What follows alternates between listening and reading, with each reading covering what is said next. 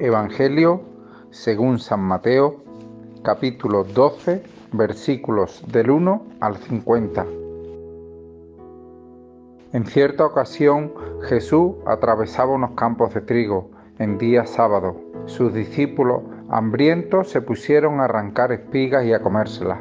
Los fariseos le dijeron, mira tus discípulos, están haciendo en sábado una cosa prohibida. Él les respondió, ¿no han leído lo que hizo David y sus compañeros cuando estaban hambrientos? Entraron en la casa de Dios y comieron los panes consagrados que no les estaba permitido comer, ni a él ni a sus compañeros, sino solamente a los sacerdotes. ¿No han leído en la ley que en el templo y en sábado los sacerdotes quebrantan el reposo sin incurrir en culpa? Ahora bien, yo les digo que aquí hay alguien mayor que el templo. Si comprendieran lo que significa misericordia quiero y no sacrificio, no condenarían a los inocentes, porque el Hijo del Hombre es Señor del sábado. Se dirigió a otro lugar y entró en su sinagoga. Había allí un hombre que tenía una mano paralizada. Le preguntaron con intención de acusarlo si era lícito sanar en sábado. Él respondió, supongamos que uno de ustedes tiene una oveja y un sábado se le cae en el pozo, ¿no la agarraría y la sacaría? Ahora bien, ¿cuánto más vale un hombre que una oveja? Por tanto, está permitido en sábado hacer el bien. Entonces dijo al hombre, extiende la mano. Él la extendió y se le quedó tan sana como la otra. Los fariseos salieron y deliberaron cómo acabar con él, pero Jesús se dio cuenta y se fue de allí. Le seguían mucho, sanaba a todos y les pedía encarecidamente que no lo divulgaran. Así se cumplió lo que anunció el profeta Isaías. Miren a mi siervo, a mi elegido, a quien prefiero. Sobre él pondré mi espíritu, para que anuncie la justicia y las naciones. No quitará no discutirá, no voceará por las calles, no quebrará la caña débil, no apagará la vela vacilante, hasta que ha triunfar la justicia, y en su nombre esperarán las naciones. Entonces le llevaron a un endemoniado, ciego y mudo. Él lo sanó de modo que recobró la vista y el habla. La multitud asombraba, comentaba, ¿no será este el hijo de David? Pero los fariseos al oírlo dijeron, Este expulsa demonios con el poder de Belcebú, jefe de los demonios. Él, leyendo sus pensamientos, les dijo, Un reino dividido internamente va a la ruina. Una ciudad o casa dividida internamente no se mantiene en pie.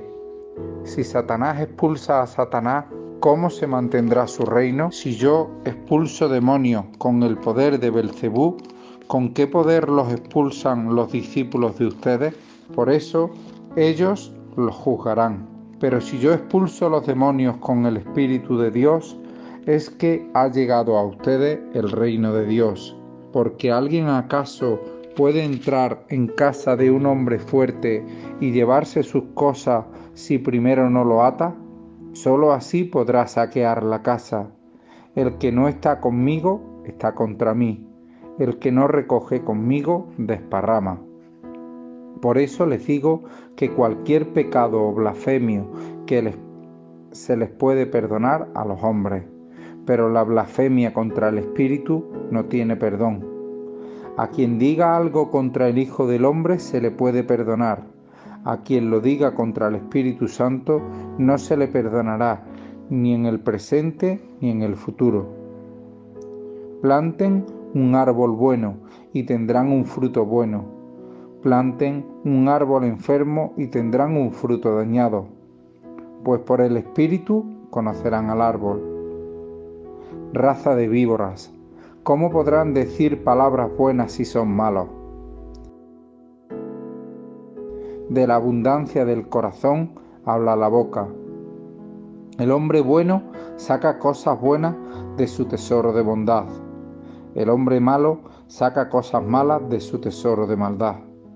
Les digo que el día del juicio los hombres deberán cuenta de cualquier palabra inconsiderada que hayan dicho, porque por tus palabras te absolverán y por tus palabras serás condenado. Entonces algunos letrados y fariseos le dijeron, Maestro, queremos verte hacer alguna señal. Él les contestó, Una generación malvada y adúltera reclama una señal y no se le concederá más señal que la señal del profeta Jonás. Como estuvo Jonás en el vientre del pez tres días y tres noches, así estará el Hijo del Hombre en las entrañas de la tierra, tres días y tres noches.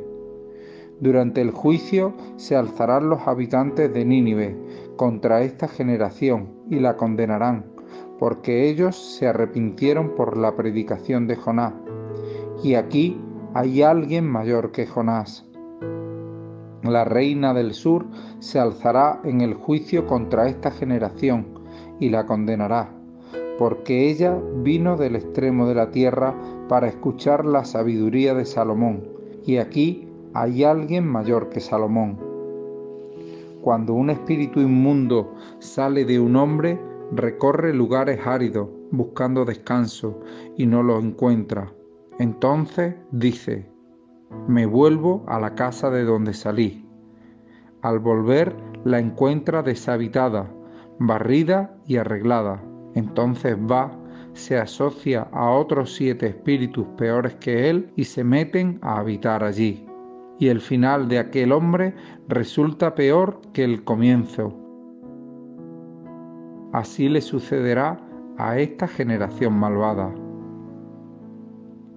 Todavía estaba hablando a la multitud cuando se presentaron su madre y sus hermanos, que estaban afuera, deseosos de hablar con él.